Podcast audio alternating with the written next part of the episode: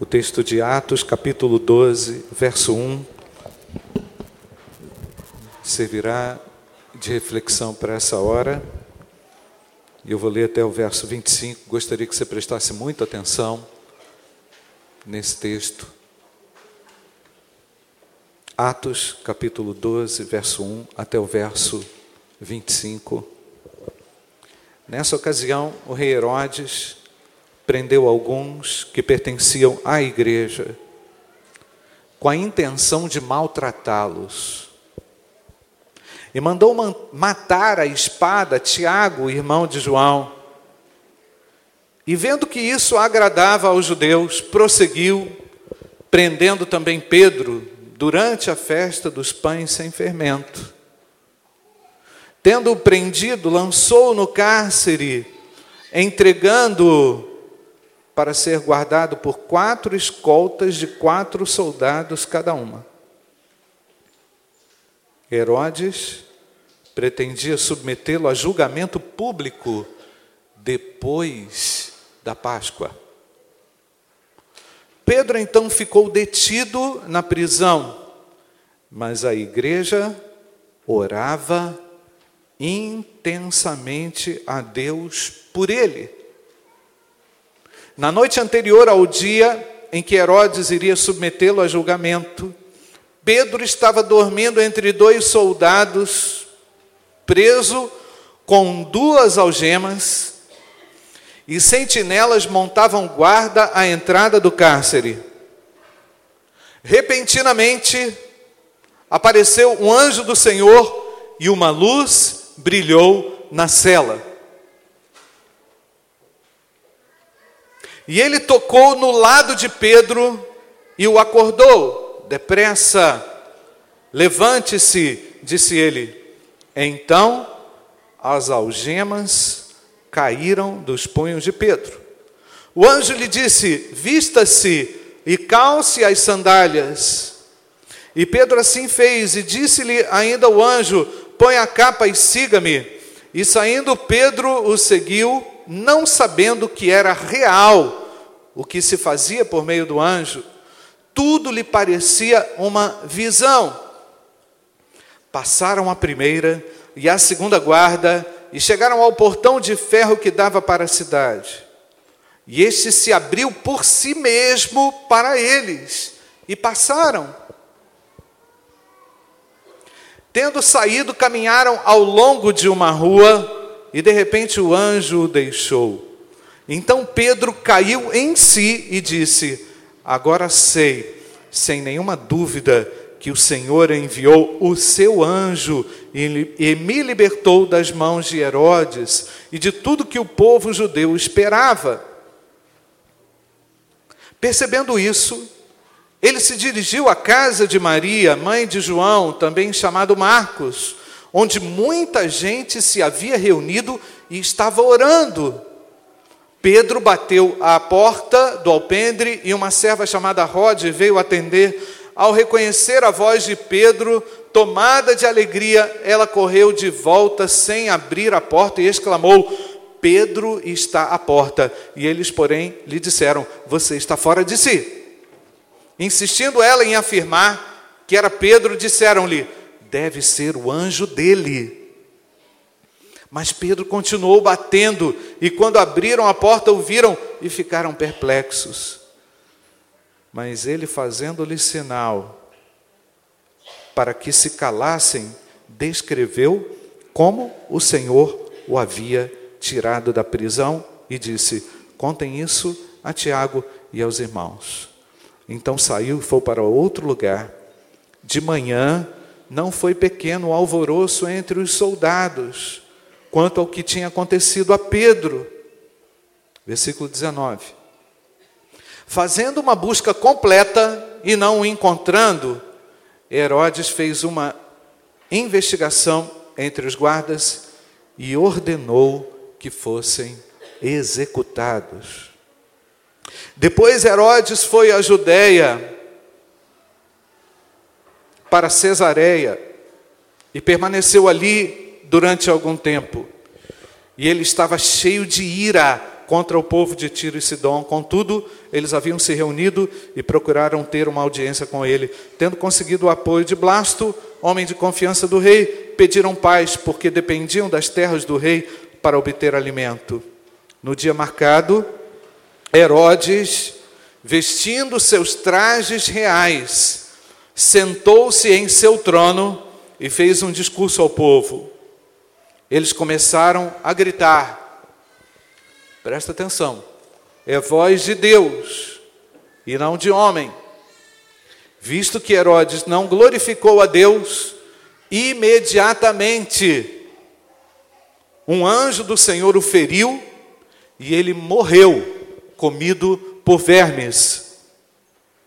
Entretanto, a palavra de Deus continuava a crescer e a espalhar-se. Tendo terminado sua missão, Barnabé e Saulo voltaram de Jerusalém, levando consigo João, também chamado Marcos. Amém, irmãos? Esse texto me faz pensar no cuidado de Deus. Cuidado intenso de Deus para com os seus. Um cuidado que se transformou naquela circunstância num tremendo livramento livramento de prisão livramento das mãos injustas dos homens que tentavam calar a voz de Deus. Homens que, sem nenhuma noção do poder e da ressurreição do Senhor, provaram na própria pele o amargo. Não só ele, como nós vimos aqui, mas também os soldados que estavam guarnecendo. Pedro. Gente, nada pode ser tão crítico do que uma perseguição religiosa. Uma perseguição aquilo que você crê e professa livremente. Nada pode ser tão crítico e mais dramático como o peso de tentar te fazer calar diante das circunstâncias. E eu vejo também, queridos, aqui nesse texto, assim como o povo de Deus no Antigo Testamento foi duramente combatido e ao mesmo tempo livrado, assim nós, como filhos de Deus, temos e podemos contar com o livramento de um Deus cuidadoso. Porque Ele sabe da opressão e das dificuldades que cada um aqui enfrenta. Os filhos de Deus, nós, os filhos de Deus, gerados em Cristo Jesus, também somos perseguidos e também somos livrados. Certamente vemos nesse texto a dureza da realidade espiritual que a vida cristã envolve incompreensão, injustiça, perseguição, especialmente aqui, neste caso, por aquele que exerce o poder público, que não entendeu o significado do amor de Deus, mas ao mesmo tempo, Deus, com esse texto, mostra que Ele está acima de tudo e de todos, e que Ele é capaz de dar àquele que nele confia tal livramento, tal cuidado. Mas, pastor, será que você não está sendo exagerado? Porque alguns foram mortos à espada, certamente foram certamente foram perseguidos duramente, mas esse texto me comprova e me apresenta alguns elementos que são vivos na trajetória de cada um de nós aqui, como por exemplo, que é o elemento incompreensão e o elemento perseguição. Esse momento, irmãos, memorial da ceia do Senhor, é para ser lembrado porque o nosso Cristo foi duramente incompreendido e nós também somos. Não pense você que agora é portador da mensagem do Evangelho, que todo mundo vai dar ouvidos a você. Nós vamos comunicar, vamos falar, mas nós vamos também incomodar. É verdade ou não, irmãos? E as pessoas não vão entender vão te chamar de exagerado, vão te chamar de xiita cristão, vão te chamar de alguém que ficou alucinado ou que o pastor fez a sua cabeça. Não, o Espírito de Deus atua na vida do salvo a ponto dele ser considerado um louco e não ligar para isso. porque melhor é agradar a Deus do que aos homens. Amém, irmãos? E eu queria que você refletisse na sua capacidade de resistência diante da oposição.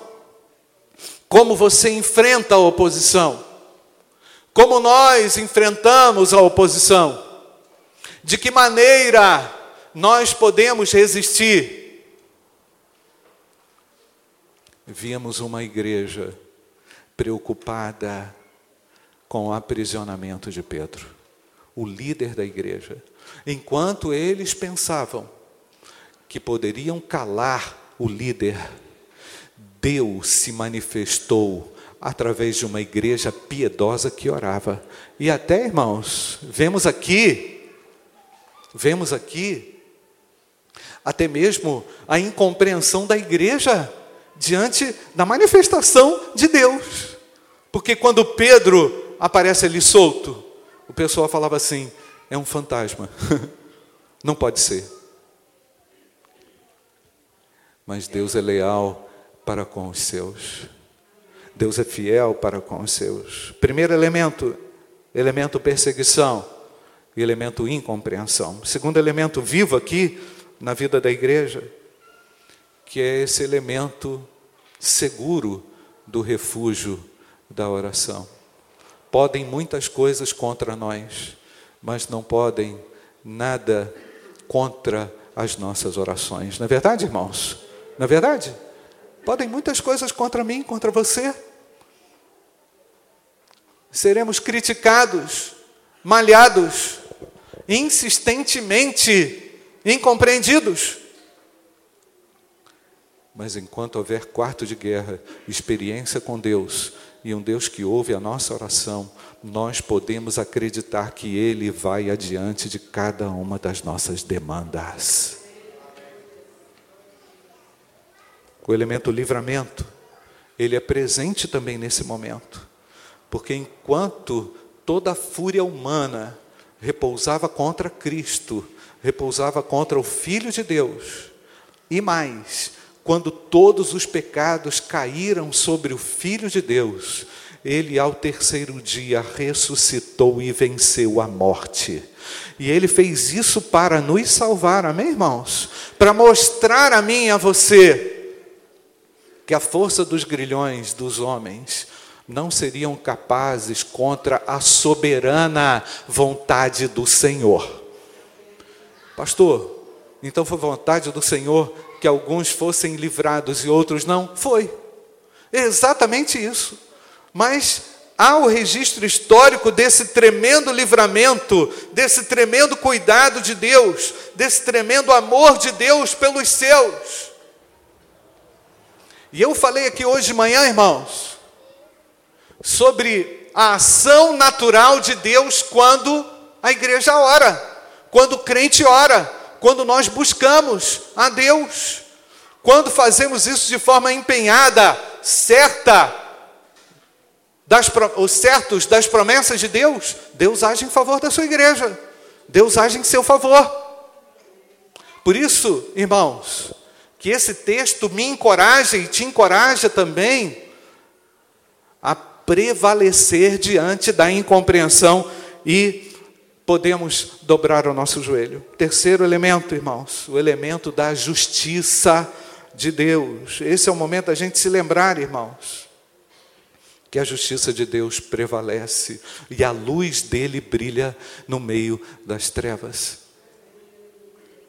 Eu não sei quanto a você, irmãos, mas isso é um momento também de lembrar que a trajetória da vida cristã não é uma fantasia, não é uma brincadeira, não é um simplesinho remédio para eu ficar livre do meu problema emocional, não é um simplesinho remédio para eu ficar curado da minha dor que me persegue, não é um simplesinho remédio que entra na minha história para me abrir a porta de emprego, não. Tudo isso é muito pouco diante do que Deus quer fazer naqueles que se submetem completamente a Ele. Nada pode nos deter, porque se Deus é por nós, quem será contra nós? Há um poder implícito aquilo, aquele que crê no nome do Salvador? E o Senhor garantiu isso dizendo: Eis que estou convosco todos os dias. Até quando, irmãos? A consumação dos séculos. Por isso que alguns crentes, que quando se desesperam diante de uma ameaça, diante de uma injustiça, diante de algo que surge que você nem sabe de onde que veio, eu costumo dizer, essa história ainda não chegou ao final. Coloca Deus na tua causa. Convida o Senhor para andar contigo. Ouse confiar e crer um pouco mais. E ouse olhar honestamente para o exemplo do nosso Salvador, que em tudo foi tentado, mas sem pecado. Então, aqui entra, queridos, presta atenção aqui, irmãos, entra também um elemento importante para nós aqui, todos. Jesus nos disse para entrar pela porta estreita. Entrem pela porta estreita, pois larga é a porta e amplo o caminho que leva à perdição, e são muitos os que entram por ela. Como é estreita, presta atenção, irmãos, como é estreita a porta e apertado o caminho que leva à vida, e são poucos que a encontram. Mateus capítulo 7, verso 13 até o verso 15. Portanto, meus irmãos, desde o início da vida cristã, que nós estamos acostumados a passar por caminhos apertados, não é assim, irmãos? Nós escolhemos isso, ninguém te obrigou, ninguém me obrigou. Eu entrei por essa porta estreita, sabendo que o cuidado de Deus seria comigo. Tive que renunciar, Cristo teve que renunciar renunciar à sua glória. Esse é o momento de nos lembrarmos, irmãos, de que renúncias precisam ser feitas. Renúncias no casamento, renúncias que você reivindica pelos seus direitos, renúncias diante de uma situação em que você poderia ganhar, mas você prefere passar pela, pela porta estreita, por quê? porque é o Senhor que vai dar um caminho amplo e largo aos seus. O caminho largo não vem dos homens, o caminho amplo não pode vir dos homens. A justiça humana é finita, a de Deus é infinita. Pastor, está contra a justiça? Não. Estou reivindicando algo que a palavra de Deus me garante e te garante também. E você vai se deparar na sua vida cristã com situações em que você vai se sentir completamente obstruído. Assim como Pedro esteve cerceado de inúmeros guardas, manietado em suas mãos, e aquele cara ficava amarrado na mão dele ali, ó, deitado. Certamente todos eles ouviram falar do amor de Deus e de Cristo. Não tem coisa melhor, irmãos, do que nos nossos aprisionamentos nós aprendermos que Deus está conosco e usa toda e qualquer situação para a glória do nome de Jesus. Pedro certamente não bateu no peito depois e disse assim: Eu venci poderosamente. Não! Quando um livramento desse chega na nossa vida, nós nos dobramos ainda mais, Senhor, eu me rendo a Ti, porque eu pensava de uma forma, eu não tinha nem ideia do que o Senhor ia fazer, mas o Senhor me abriu uma porta onde todas estavam fechadas. Glorificado seja o Teu nome, quando todos falharam comigo, inclusive aquilo que eu mais acreditava. o Senhor me colocou num caminho e abriu um novo caminho. Irmãos, presta atenção. A atitude de Pedro diante daquela situação era obediência. a voz do Senhor que abria todos os cadeados e desfazia todas as prisões.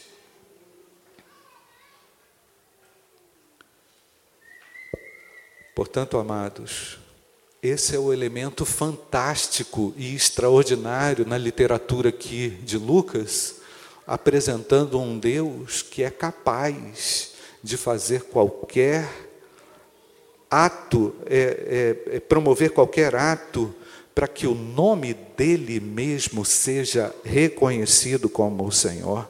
Então, aqueles que servem ao Senhor, aqueles que estão sendo experimentados e provados, vão realmente enfrentar alguns momentos duros e difíceis. Certamente, irmãos, Pedro ali naquela situação, pensando com a cabeça de hoje, né, irmãos? Teve que comer o que tinha, o marmitex que tinha ali. Comida fria, sei lá, nem sei se comia. Teve que ficar ali, certamente ele estava despido, passando frio, porque logo o anjo promove ali uma arrumação dele para ele não sair daquele jeito, igual um doido pela rua, mas teve que passar a dureza da provação. E eu quero perguntar a você: você tem conseguido suportar a dureza do frio? Você tem conseguido suportar a dureza dos grilhões, enquanto a libertação do Senhor não chega? Mas eu quero dizer que o nosso Deus é um Deus libertador poderoso para libertar. Quando as coisas estiverem bem, uma dica e orientação bíblica. Quando as coisas estiverem bem e todas as coisas indo bem na sua vida, ore. Ore. Cuidado para não se distanciar de Deus. Mas quando as coisas estiverem difíceis, com soluções improváveis, ore também. A chance de Pedro ser livrado daquela situação era mínima, tinha aproximadamente 16 homens para cuidar de um. Herodes, com a sua ironia e maldade, já estava prestes a liquidar Tiago e muitos outros, e ele estava usando a Pedro como uma peça de manobra para fazer frente aos judeus. Tem gente que te usa, tem gente que te manipula, tem gente que te coloca em embaraço. Tem gente que não tem a mínima piedade e dó de você. Mas o seu Deus te assiste naquele momento improvável. Ele tem olhos cuidadosos sobre mim e sobre você. Herodes pretendia submetê-lo a julgamento público. Veja o detalhe, irmãos, do texto bíblico. Depois da Páscoa. Preste atenção no detalhe. Herodes pretendia submetê-lo a julgamento público depois da Páscoa. Pedro então ficou detido na prisão, mas a igreja orava intensamente a Deus por ele. Na noite anterior ao dia em que Herodes iria submetê-lo a julgamento, Pedro estava dormindo entre dois soldados preso com duas algemas e sentinelas, montavam guarda à entrada do cárcere. Repentinamente apareceu o anjo do Senhor e uma luz brilhou na cela e tocou ao lado do Pedro e disse: Levante-se depressa. Então as algemas caíram dos punhos de Pedro. Pedro é, experimentou, irmãos, na sua própria pele, na sua própria experiência, aquilo que também Jesus havia ensinado na Páscoa quando reuniu seus discípulos. E foi naquela época da Páscoa dos judeus, lá no cenáculo, que Jesus reuniu seus discípulos e disse: Este é o meu corpo que é dado por vós. Depois de cear, pegou o cálice e disse: Este é o meu sangue que é dado por vós. Deus quer nos fazer lembrar nesse momento que Ele é o caminho, a verdade e a vida para a libertação do homem, para a sua libertação. E se você, meu querido, está algemado ao pecado, o Senhor é poderoso para quebrar os grilhões que te amarram nessa hora. Porque o memorial da ceia do Senhor significa que Deus passa aqui, o Senhor passa aqui para trazer luz sobre as suas trevas.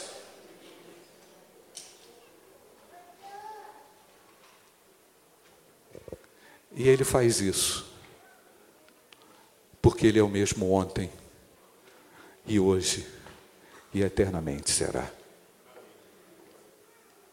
E ele faz isso hoje, porque ele não quer te ver preso e perdido ao pecado. Herodes, nesse texto, simboliza a opressão dos egípcios. A igreja orando e intercedendo significa o próprio Deus agindo em favor do seu povo. Porque o véu está rasgado, temos acesso a Deus. Você crê nisso? Deus agiu no Antigo Testamento deliberadamente por amor. Deus age no Novo Testamento deliberadamente por amor, mas também através das orações da igreja. Quando a igreja ora pela obra missionária, quando a igreja ora pela libertação dos cativos, o Senhor ouve esta oração.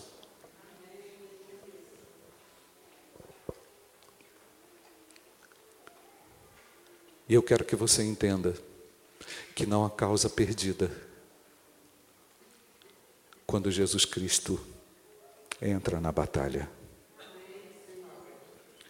Esse texto de Atos 12, queridos, me sugere exatamente isso: que a Páscoa judaica foi o símbolo do livramento de Deus para com seu povo. E que no contexto da graça, da qual todos nós aqui estamos, podemos celebrar com alegria a passagem e o livramento das trevas que o mal tentou impor a nós. Temos que nos lembrar todos os dias que Jesus é o Cordeiro de Deus que nos dá o livramento diante das tentativas de opressão do mal e reconhecer que na soberania dele nós podemos totalmente descansar. Por isso que eu quero olhar, olhar para você agora e dizer assim: não retroceda, não murmure, não abra sua boca para se queixar, não tente acusar alguém pelas suas mazelas, não entre na reivindicação louca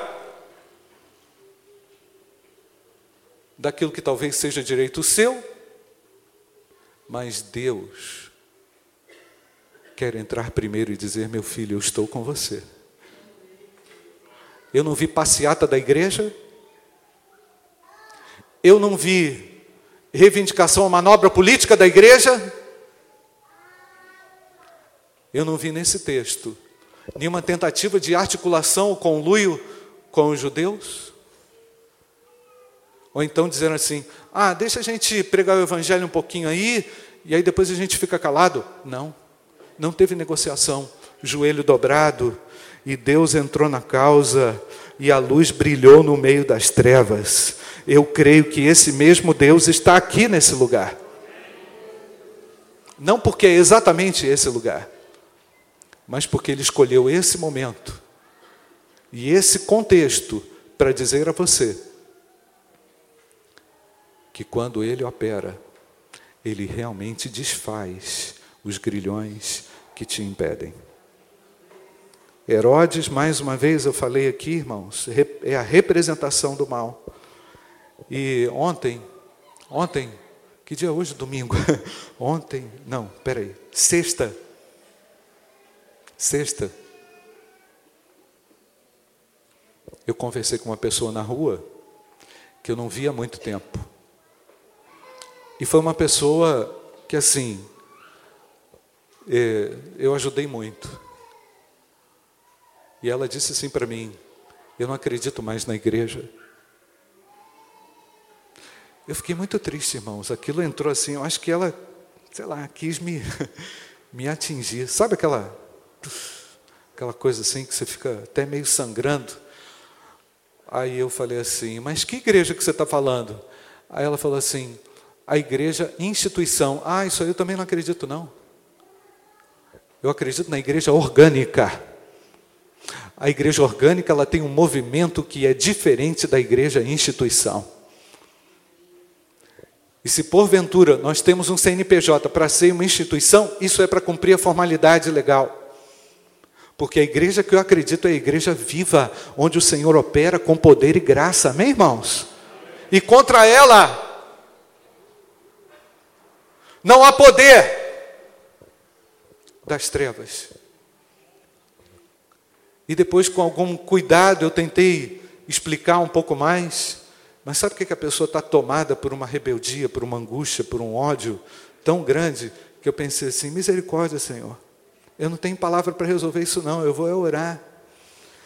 Porque eu sei que Deus liberta os indivíduos da prisão. Eu sei, queridos, que há muita gente assim, é, desconfiada, muita gente é, que de repente um dia passou pelo caminho estreito, mas depois achou que podia fazer o que quisesse com a sua vida e acabou se tornando presa do diabo. E hoje é o dia que Deus trouxe você aqui para você saber que o seu redentor vive. E que Jesus Cristo pode te tirar dessa prisão que você mesmo criou para a sua vida. Ou então que alguém impôs a você, sem nenhuma vitimização, por favor.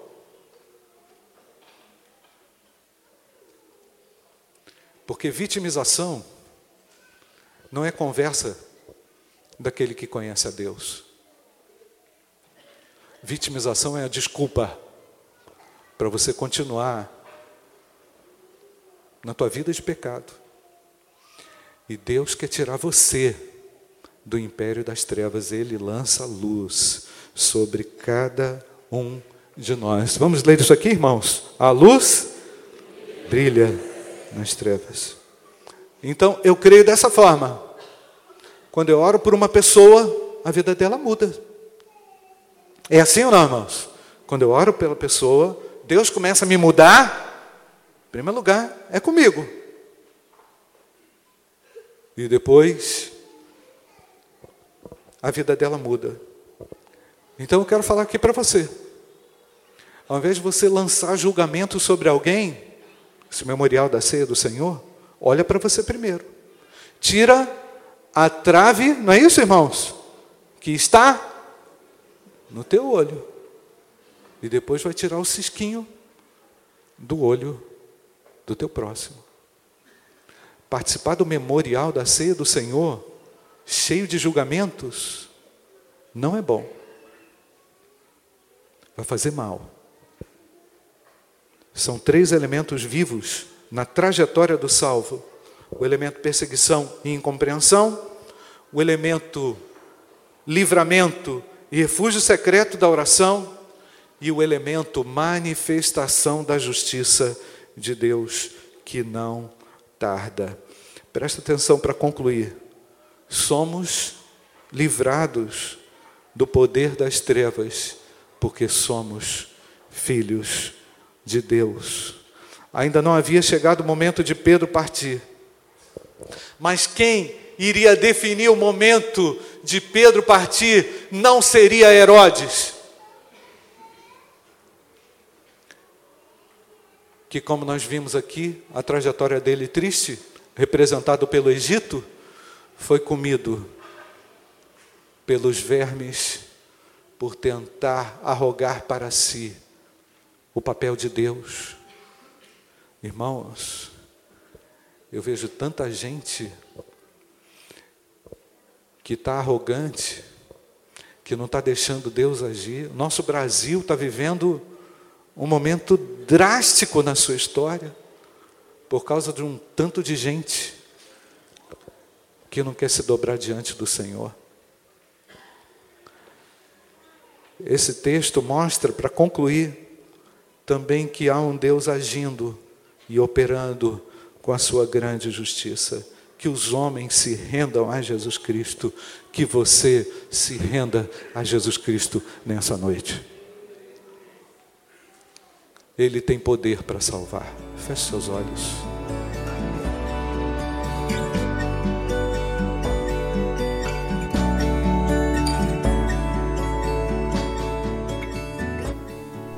A Igreja Batista do Bom Retiro tem plena convicção de que a palavra de Deus é poder para salvar e transformar vidas.